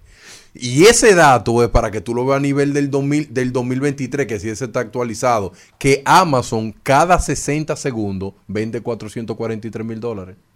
Detén a Amazon. Instagram, cada segundo de Instagram en el suelo son 800 dólares. Cada segundo. Cuando tú tienes ese paradigma, tú te puedes preguntar, ¿y el mundo puede vivir sin Internet? Se- según la última encuesta de OIT para el año 2020, el Internet está empleando de trabajo remoto en el mundo 2.4 mil millones de trabajadores. 2.4 mil millones de trabajadores. Y si tú sigues publicidad, 333.25 mil millones de dólares en publicidad digital. No se puede vivir sin Internet. Seguimos. Pero también estima que el 59% de la OIT que se conecta a Internet, el 59% de la persona que se conecta a Internet hace alguna compra en el mes. Algún tipo de compra en el mes. Y la pregunta que yo me hago, que es la parte reflexiva, si el Internet se cae en tu casa, ahora se cae el Internet, por cinco horas, tú tienes tres niños, tu esposa y tú, esa casa es feliz. Hay problema. Ese estudio Una lo hicieron alma, en Jesús. Estados Unidos y miren qué pasó. El primer segundo, en el primer segundo, ¿verdad que sí? Cuando dejaron de tener todo internet, se miraron todo y preguntaron, ¿pasó algo? ¿Tú tienes internet ahí? Se preguntaron, ¿pasó algo? 30 segundos después fueron al modem A, te- a- a, a ver, si a ver si había un cable. No, y sabes que la gente técnica lo desconectan y lo desconectan. Y lo Chacho, conectan de siete una vez veces. todo el mundo ahí. Porque, ¿qué pasa? Esa simulación del apagón fue tanto del internet fijo de la casa más del tener del celular. Todos eran de la misma compañía. Y tú tienes. Parece que se cayó. Y tú tienes. Seguimos, ¿verdad que sí? El más pequeño que tenía 10 años preguntó, ¿y qué voy a hacer ahora? Estoy desesperado. Era un minuto que iba y él estaba desesperado ya porque no se actualiza mi feed. ¿Eh? Tú sabes cuando hay gente que le dan hacia arriba y te dice, no hay conexión. Eso pone a cualquiera. Tú sabes lo que una gente que está ansiosa esperando como que algo va a pasar y no sucede. Bien, la madre comienza y toma el control de la casa y dice, no, pero eso no importa, nosotros podemos esperar. Cinco minutos han llegado. Ahí la persona de una vez comienza, pero vamos a salir. Vamos a salir de aquí. Vamos a hacer algo. Porque esta casa está aburrida. Y le pregunto a la madre, pero ustedes no habían dicho nada en tan largo el día, que la casa era aburrida. Sí, ahora es aburrida. Indicando que hay mucha gente que la casa no se le encuentra aburrida porque están pegados en su celular. Su casa es su celular. No el entorno que están viviendo. El joven de 18 años le dice a la madre, pero nosotros tenemos que una solución. Porque no se puede estar sin internet. Y el informe dice que una persona que nació a partir del año 2003 en adelante no visualiza la vida sin internet. No la visualiza. Hay personas que lo primero que hacen es ver si su celular tiene internet. Bueno, tuviste cuando le preguntamos a Ariel Adolfo, el hijo de Celine, que tiene 18, 16, 19 años, que él prefería, si no tener relaciones por un año o nunca en la vida, o durar un año sin su celular. Y él prefirió el celular. El celular. Y ya tú puedes ver su amigo. Entonces, a, a mayor profundidad, los últimos datos del estudio llegaron a la misma a la a conclusión. Si la, per- mientras más joven es la persona, más depende del internet. Su felicidad depende del internet. Lo más adulto, como que lo controlan mayor. Y ahí es que yo llego con la conclusión siguiente, o preguntándome en mi mente, pero es verdad que el mundo decidió que sin internet no hay solución de nada. Y es verdad que los mercados colapsan sin internet. ¿Cómo tú haces una transferencia? ¿Cómo tú haces, ejemplo, ese, sistema Switch? ¿Cómo tú dices, déjame ver, verdad, esa transacción es, es- es válida? Eso es verdad, todo eso tiene eh, sentido. Pero ¿qué es lo que yo quiero promover en el día de hoy? En cada hogar dominicano, por lo menos una vez al año, debe de haber un, un apagón digital. ¿Usted está de acuerdo conmigo, señor Mariotti? No había la semana, yo creo. Ah, no, a la semana. Claro. Por ley. Debería de existir una ley de un apagón digital en República Dominicana. Sí, Yo no los teléfonos solamente por, funcionan la llamada. ¿Usted no está de acuerdo con eso? Totalmente de Yo acuerdo. estoy de acuerdo. Todo en exceso hace daño, Un llamado al Congreso. El Congreso nombra calle. ¿Verdad que si le ponen nombre a cada rato? A cada rato declaran día. Ahora Darían Vargas le va a pedir algo. Declarar un día de apagón digital. Pero no las empresas, no, no, no, no, no. Todo eso funcionando, sino la, la persona común y corriente sin internet por un día en República Dominicana para ver qué va a pasar. Lo que pasa es que yo.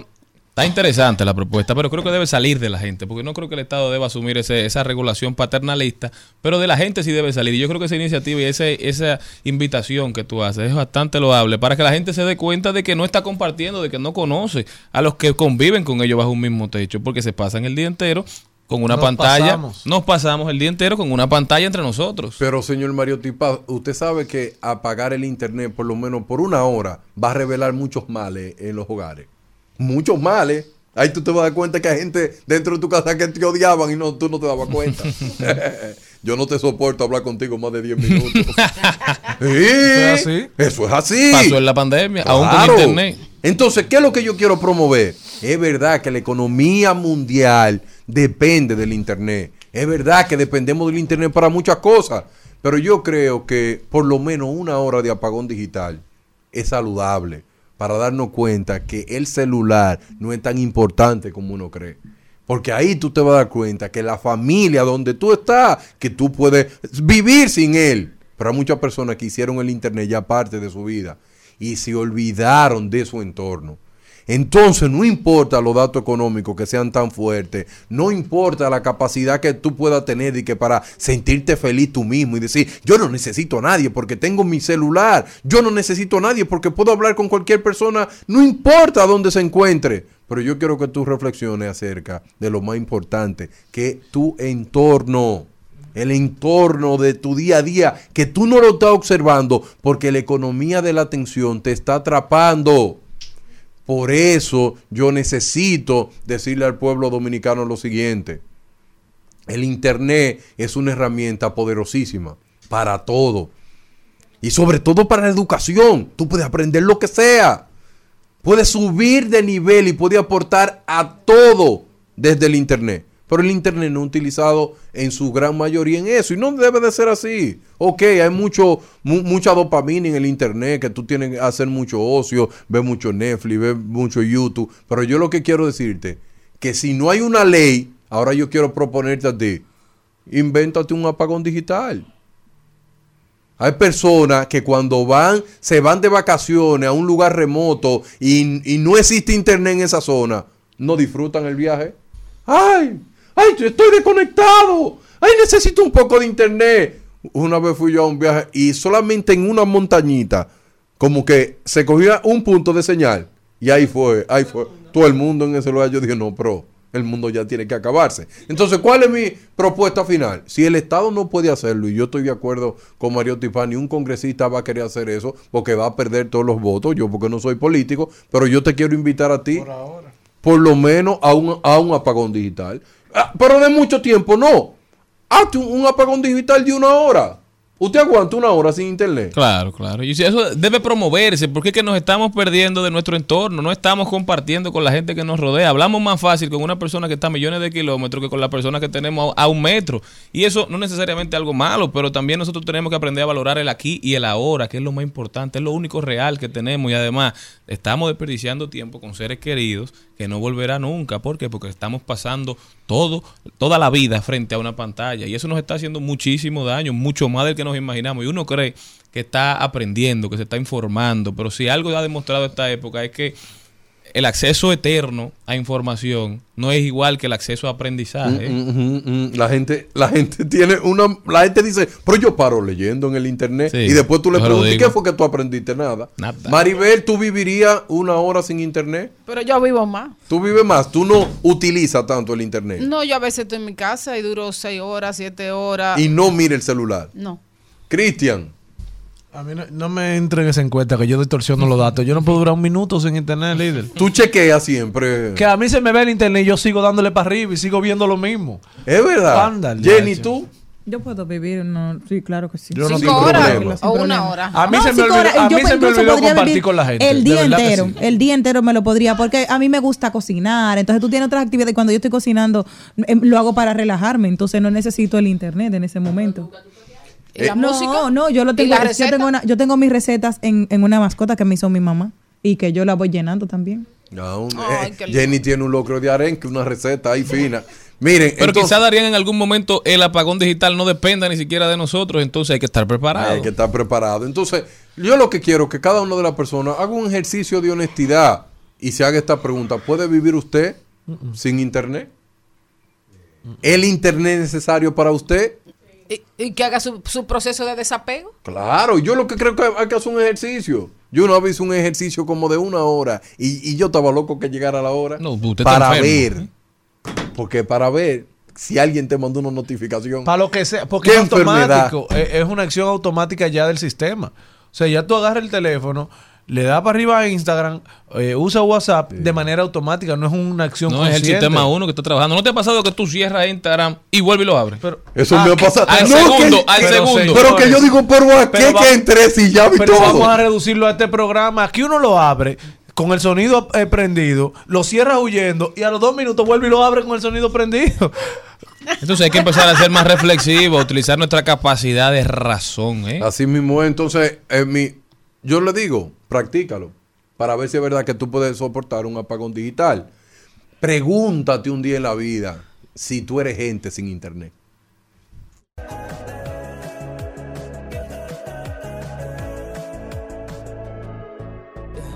Ya los feelings no me funcionan y la soledad siempre me traiciona, baby. Verte feliz, eso me encabrona y no sé disimular cada vez que te mencionan. Esta vez me mala suerte. Yo que pensaba que éramos hasta la Hubo una vez un Morel con escudo heráldico y blasón, tan vasco como catalán y hasta francés. El que aquí presentamos es americano y dominicano. Se llama Cristian y también es de la 3. Decía Abu Qasim Muhammad, mejor conocido como Mahoma, decía, dale al trabajador su salario antes de que haya secado el sudor de su frente. Señores, yo estoy muy preocupado, muy indignado con lo que está ocurriendo en la Oficina Nacional de Estadística. Hoy vi un video de una joven con su hijo en brazos, desesperada, llorando, eh, gritando, amargada, que por favor, casi un año después, que le pagaran su remuneración por el censo.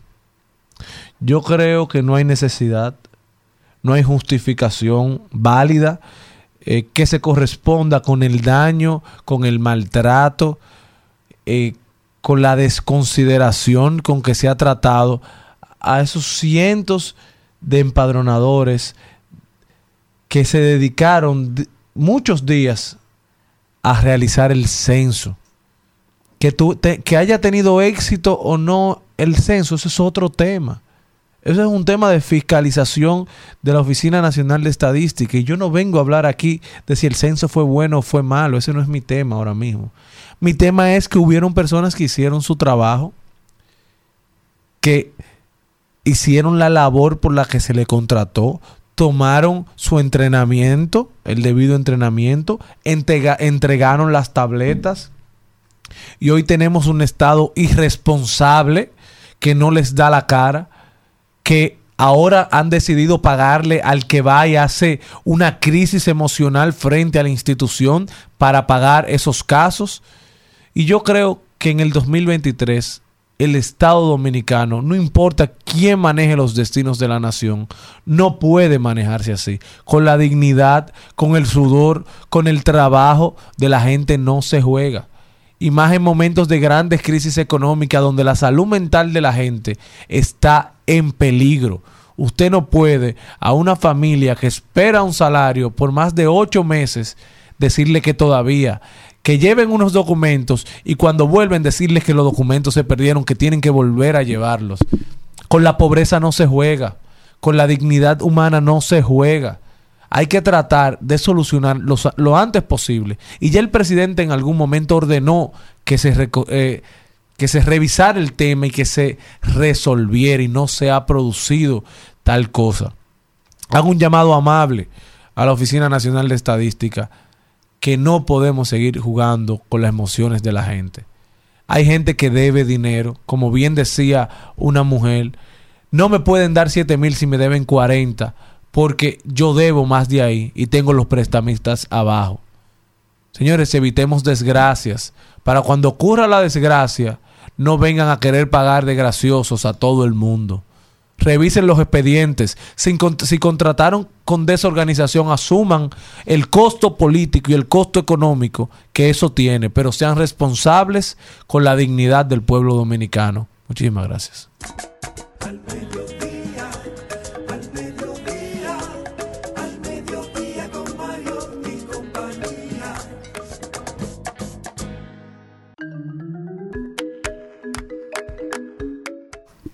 Ahora sí, estamos de vuelta y por ahí tenemos a don Rodolfo Pou. Rodolfo, bienvenido. ¿Cómo estás? Directamente desde la Florida. Bienvenido, bienvenido. y Gracias a todos por tenerme aquí hoy, escuchándolo ahí, tocando esos temas de, de un martes en la mañana, o mejor dicho, al bueno, al mediodía. Así es, Rodolfo. Rodolfo, se suma Mike Pence a la carrera por la candidatura del Partido republicano en los Estados Unidos. Cuéntame qué está pasando, por qué hay tantos candidatos o precandidatos.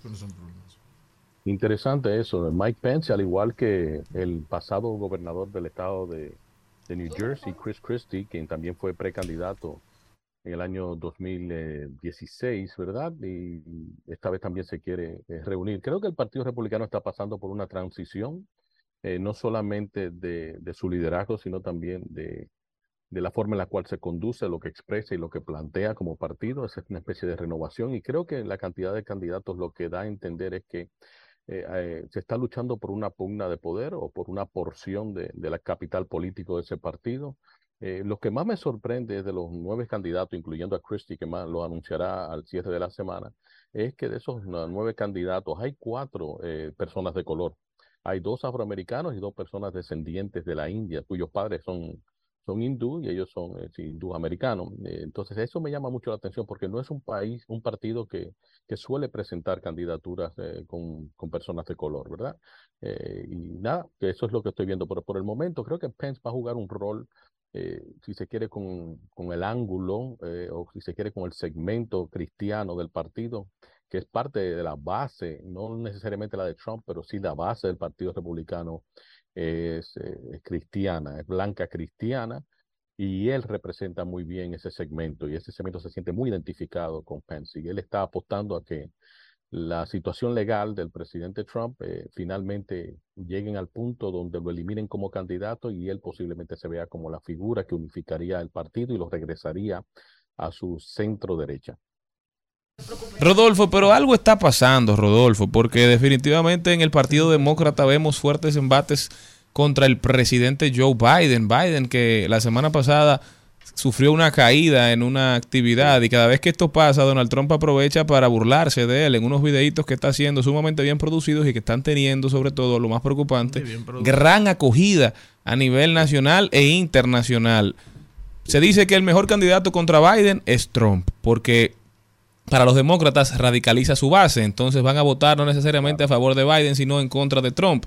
Y Claro. digamos que aumenta la posibilidad de que Biden se reelija. Pero, ¿y eso que dicen que Biden no debe ser el candidato? Sería un abuso. ¿A- su- por ¿Ante su quién, salud. a quién promueven? Mira, tú sabes que no, en la realidad Biden terminará siendo el candidato y aunque vi unas encuestas esta semana donde el hijo de Robert Kennedy eh, está acaparando 20% de, mm, potencialmente de lo que es la, el proceso de, primarias del Partido Demócrata, en realidad con 20% no se gana una, unas elecciones primarias. Incluso he citado en otras conversaciones que hemos tenido que aquí las elecciones se determinan, ya sean de, eh, en, el- en la pre-campaña o posteriormente ya como candidato, se determina con la capacidad de recaudación. Y Robert Kennedy no tiene la capacidad de recaudación ni tiene el apoyo de su familia. Es una persona de cierta contradicción a los lineamientos básicos de la política. Dice que la CIA mató a su tío, dice que las vacunas todas fueron mentiras, que es parte de, endoctri- es decir, de endoctrinar a, la población eh, de los Estados Unidos. Una persona de, alta controver- controversia, que incluso los mismos republicanos ni le interesa tenerlo como, como- ni como vocero, ni como partícipe, ni incluso ni como independiente. Ahora, lo que no se acaba de ver es un, tercer candidato de fuera de los dos estamentos políticos, ya sea el republicano y el demócrata, que en su momento ha existido, eh, pero siempre termina lastimando a quien potencialmente puede tener la posibilidad de ganar la presidencia. Eh, en su momento, eh, Bush padre perdió las elecciones porque Ross Perot se planteó como un tercer candidato independiente como por igual en su momento eh, otros otros candidatos del partido eh, se enfrentaron al partido que presentaron al Partido Demócrata que impidieron, por ejemplo, que una persona como Al Gore ganara las elecciones ante, ante Bush hijo, ¿verdad? Entonces, eh, eso todavía no acaba de perfilarse. Para mí, lo más importante de este proceso es que en el Partido de- Demócrata, sin, sin alusión alguna, esos cuatro candidatos de color, sin engañarnos, entendiendo cómo es la estructura de ese partido, van a presentarse como potenciales vicepresidentes dentro de una boleta. Y la historia de las boletas eh, vicepresidenciales es sumamente interesante. Al igual el hecho de, de que si Kamala es la mejor candidata vicepresidencial, vicepresidencial, así entonces también hay que entender que cuándo fue la última vez que se, un presidente en, Casa Blanca se su- sustituyó a su vicepresidente eh, o su candidato a vicepresidente para una segunda reelección. Entonces hay un componente histórico ahí sumamente interesante. Pero en el caso de eso que, que mencionabas tanto tan importante de Kamala, nosotros hablábamos, tal vez iba a tener un papel un poquito más preponderante, más importante dentro de lo que es este proceso y, y aprovechar precisamente de si es una figura potable, porque Biden cada día más va perdiendo facultades y no es un secreto para nadie. Entonces, ¿qué se puede hacer? Ella, tú decías, no hay esa tradición de que un vicepresidente vaya y lo tome, pero ¿tiene ya aceptación? ¿Cuáles son las gente que van a pelear con ella? ¿Qué, ¿Cómo lo ves tú esa parte? Eh, mira, mm, históricamente los vicepresidentes de los Estados Unidos han asumido la presidencia en 14, eh, en 14 diferentes ocasiones. En nueve de esas ocasiones ha sido por la transferencia del poder vía la muerte o en el caso de Nixon que fue por vía de la, de la renuncia a la presidencia. El, el último presidente en sustituir su su com- acompañante boleta, bueno, sustituir al vicepresidente para una nueva boleta presidencial al momento de reelegírselo fue Gerald Ford en el año 1980, eh, 78, cuando se enfrentó a, perdón, 76, cuando se enfrentó a Jimmy Carter. En ese entonces él tenía al vicepresidente Rockefeller, que era considerado la parte liberal del Partido Republicano, y, y, y cuando se presentó como, como candidato ya para, para las elecciones del 76, eh, optó por tener a otra persona, ¿verdad? Y lo acompaña Bob Dole, que en ese momento era senador y posteriormente eh, eh, postuló también a la presidencia en contra de Clinton en el año 1996. Eso, es- esa, eso se ha dado anteriormente. El mismo, eh, si se quiere, Roosevelt en la Segunda Guerra Mundial, quien ganó cuatro elecciones, antes de que existiera un límite sobre cuántas elecciones podíamos tener, él tuvo tres eh, vicepresidentes diferentes. Entonces, eh, históricamente ha existido la posibilidad de remover a un vicepresidente para optar por otro. No, no estoy dejando eso como, como un hecho, pero esa posibilidad existe ya históricamente.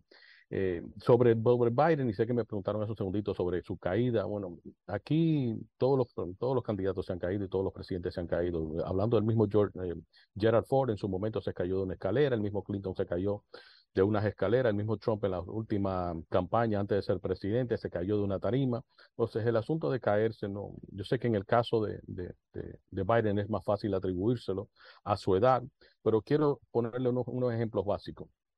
En los Estados Unidos las personas rara veces cuando están en posiciones de poder o de influencia se retiran. Ni, ni lo hacen los políticos, ni lo hacen los grandes artistas, ni lo hacen los comunicadores, en fin, eh, son ellos que finalmente se sientan que hay un relevo y ceden el espacio a ese relevo. Eh, si lo hubiésemos dicho a, Warren Buffett a la edad de 80 años que se, eh, retirara de, de hacer, encabezar su, su empresa Berkshire Hathaway, eh, jamás hubiera duplicado la riqueza que tiene hoy día. Él la duplicó después de los 80 años. Lo mismo podríamos haberle dicho a Morgan Freeman, que hubiese dejado de ser actor, o al mismo Anthony Hopkins, que hubiese dejado de ser actor a la edad de 80 años porque ya estaba agotado en, en su carrera, a pesar de encabezarla. Y sin embargo, después de eso, ambos han sido nominados y, ganado Oscar. Y así puedo seguir citando un, grupo de otras personas que después de los 80 años descollan, ¿verdad? Eh, entonces, eh, el asunto de la edad, si es el único argumento que tiene en contra el presidente Biden, y no lo estoy defendiendo, estoy, estoy planteándolo de un punto de vista de una óptica política. Si ese es el único argumento de que la persona es muy vieja, entonces no hay ningún argumento. Rodolfo Pou con nosotros. Bueno, Rodolfo, muchos puntos que comentar. Lamentablemente el tiempo hoy nos ha traicionado, pero yo sé que pronto nos volveremos a ver y podremos hablar largo y tendido sobre lo que está pasando en nuestro país, hermano. Rodolfo, muchísimas gracias por haber estado con nosotros. ¿Cómo puede la gente continuar esta conversación contigo? rodolfopou.com. Cuando me encuentren por ahí, ya se, se empatan con todas las otras eh, plataformas. Ya saben, no se muevan de ahí, que seguimos. Al mediodía, al mediodía con Mario y compañía. En, en Al Mediodía con Mariotti y compañía. Vamos al cine. Vamos al cine. Vamos al cine. Vamos al cine. Vamos al cine. Tú tienes algo que los demás no tienen. Quédate aquí tú contra lo que viene. Porque tú naciste para mí. Desde el día que te vi. Que. Bueno, señores, y con esa canción, con esa nota musical, en tiempo de música urbana y de nuevos tiempos, estamos eh, recibiendo aquí como invitado especial a César Curiel. César Curiel es productor ejecutivo de una película. Se pudiera decir que es una película criolla, que tiene buenas noticias para todos y que está relacionada con, con un proyecto también de la Iglesia Católica, ¿verdad, Sí, César? Así es, así es. Bueno, primero agradecer, ¿verdad?, que nos den la oportunidad de poder anunciar el- el- la presentación de esta película, Estoy Aficiado, que nace de un musical que hizo el Movimiento Matrimonio Feliz, que es una institución católica, y que eh, tuvo un éxito tremendo, presentado aquí en el Teatro Nacional, en diferentes salas, y también en el Teatro Nacional de Santiago. Y eh, un momento decidimos, bueno, pues esto hay que llevarlo a la pantalla grande, vamos a llevarlo al cine y decidimos hacer la película. Estoy aficiado y la verdad que eh, nos agarró la pandemia, no pudimos presentarla en el tiempo que, que esperábamos, que estaba prevista presentarse. Entonces, ahora llegó el momento de sacar la película, que ya la gente está volviendo, ¿verdad? A los cines. Y, y ahora lo que vamos a hacer eh, es una- un estreno en streaming. Esa va a ser la... la O sea, no, no va a llegar a las salas a de, la de sala de cine. cine en este momento no, primero vamos a, a usar esa plataforma. eh, Por paga. Por paga, sí. Ah, ok. Exacto. Entonces, eh, es una película que resalta muchos valores humanos y cristianos, el perdón, eh, la lealtad, el amor, eh, y está protagonizada por eh, José Mota y Samantha Díaz. Y, y José Mota es el que canta también. José Mota canta, la canción es de otro muchacho que no recuerdo el nombre. El- eh, tiene un elenco fabuloso, es decir, ahí tenemos a Samantha Díaz, Samantha José Díaz. Carlos. ah, ah, José, Carlos es el director. El director. Es Pero- su, prim- pero- su primera película. Qué rico. César, pero una pregunta. Eh, la película es como, como hacen, por ejemplo, en, en Hollywood, que hacen musicales, ¿es una película musical o ustedes trasladaron ese guion para hacer una, una, un drama normal? Exactamente, eso fue lo que hicimos. Trasladamos el guion para hacer un, un drama normal, como tú lo Un largometraje. O sea, no, Eh, porque como pero los hay musicales es canciones, cantando. Hay canciones, eh, la, la película tiene eh, un repertorio de canciones muy bonitas, con letras muy interesantes. Y, y también eh, es el estos dos muchachos que se enamoran y que son de diferentes clases sociales eh, y que resulta que, como todos conocemos, ¿verdad? Que hay lugares en la ciudad donde es una zona muy deprimida, muy pobre y al, al lado de esa zona está ya un barrio más pudiente, de clase eh, Media alta, ¿no? media alta, exacto. Y entonces sucede que ellos se enamoran en la universidad, eh, pero no se dan cuenta hasta un momento en que viven uno detrás de otro. Él, en su- él es una persona que viene de una familia pobre, de escasos recursos, que consigue una beca en una universidad. Y entonces ahí comienza esa relación de ellos dos con dos familias muy diferentes, una disfuncional y otra funcional. eh, y, y todo eso va creando. Y todos esos enredos. Sí, todo eso va creando una serie de, de situaciones que en un momento eh, casi hacen que fracase eh, ese, ese amor que se están profesando. Eh, Lo veo emocionado. ¿Tiene algo que ver con su historia personal particular? Sí, porque me gusta mucho ese, ese toquecito que va como recordando y como cada momento y me, me llama mucho la atención. Y me gusta eso que no se cenicienta. O sea, no es ella la pudiente, no es ella la que está en, en estado de desventaja, sino él, me- que es más complicado todavía. Exactamente, exactamente. No, mira, lo que pasa es que la película te, te atrapa. Desde, desde el comienzo de la película eh, vamos a llorar, vamos a reír, nos vamos a divertir con las canciones, vamos a ver eh, eh, unas situaciones de drama con el padre de, de este muchacho que en un momento determinado decide... Yo no quiero contar la película. No, no me lo vaya a contar. No, no, no, No, la no. cuente. Lo que sí No. no tiene que contar, lo que sí no tiene que contar es esa, es esa buena nueva de que esta película está en el top 10 del, del HBO, H- HBO Max. Así es, así HBO es. o HBO, eso en mismo. el eh, en el 2022, en abril del año pasado, eh, HBO nos compró los derechos para eh, eh, poner la película en, en su plataforma en todo Estados Unidos. En su plataforma familiar, ¿verdad? Ajá, tienen en una de todo las Estados plataformas. Unidos y la película ha sido, como tú dices, top 10 y, y nosotros ahora queremos presentarla a todo el público, público latinoamericano a través de esta plataforma de, de streaming, video, Vimeo, eh, Amazon y va a estar ahí. Eh, solamente tienen que entrar Ajá. a lo que es la página de, de la película que es www.toyaficiado.com. Qué bien. Es muy sencillo. Sí. www.toyaficiado.com. ¿Y cuánto, Y ahí cuánto es? Son, eh, para alquiler son 3.99 y para la compra 13.99. Entonces, eh, en este inicio, porque empezamos ayer, eh, eh, ayer era 5, el día Sí. 5. Ah, sí, ayer. El día 5 empezamos con, con este estreno en esa plataforma y entonces eh, tienen un descuento. Va a tener un descuento para todas las personas que en estos primeros 15 días eh, alquilen o digo, renten o, o compren la película. Excelente, excelente. Señores, Eh, no de- se eh, pierdan. Si tú me dejas mencionar, Maribel, algunos de los, de los actores, está eh, Papachín, Lendor, está Francis Cruz, está Raulí- Raulito Brisanti, está Axel Mancilla, que hace un papel secundario importantísimo en la película, y hay dos jóvenes que son de Santiago que se van a reír mucho con ellos porque son extraordinarios, amigos de, del protagonista en la película. Excelente. Muchísimas gracias, señores. Eh, muchísimas gracias Estoy a ti. César.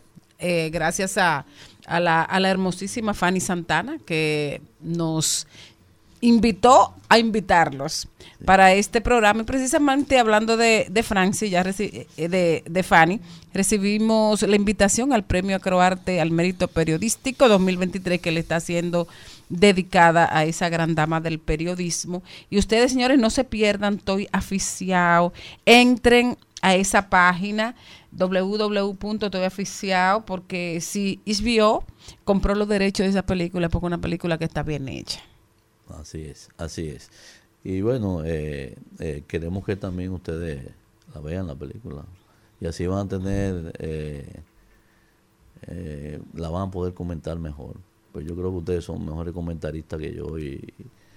No, y No se preocupe, que yo quiero decir en el futuro, yo también bien, estoy aficiado. Yo también.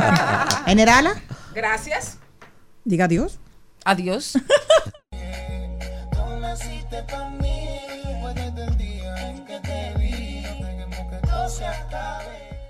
Hasta aquí, Mariotti y compañía. Hasta aquí, Mariotti y compañía. Hasta mañana.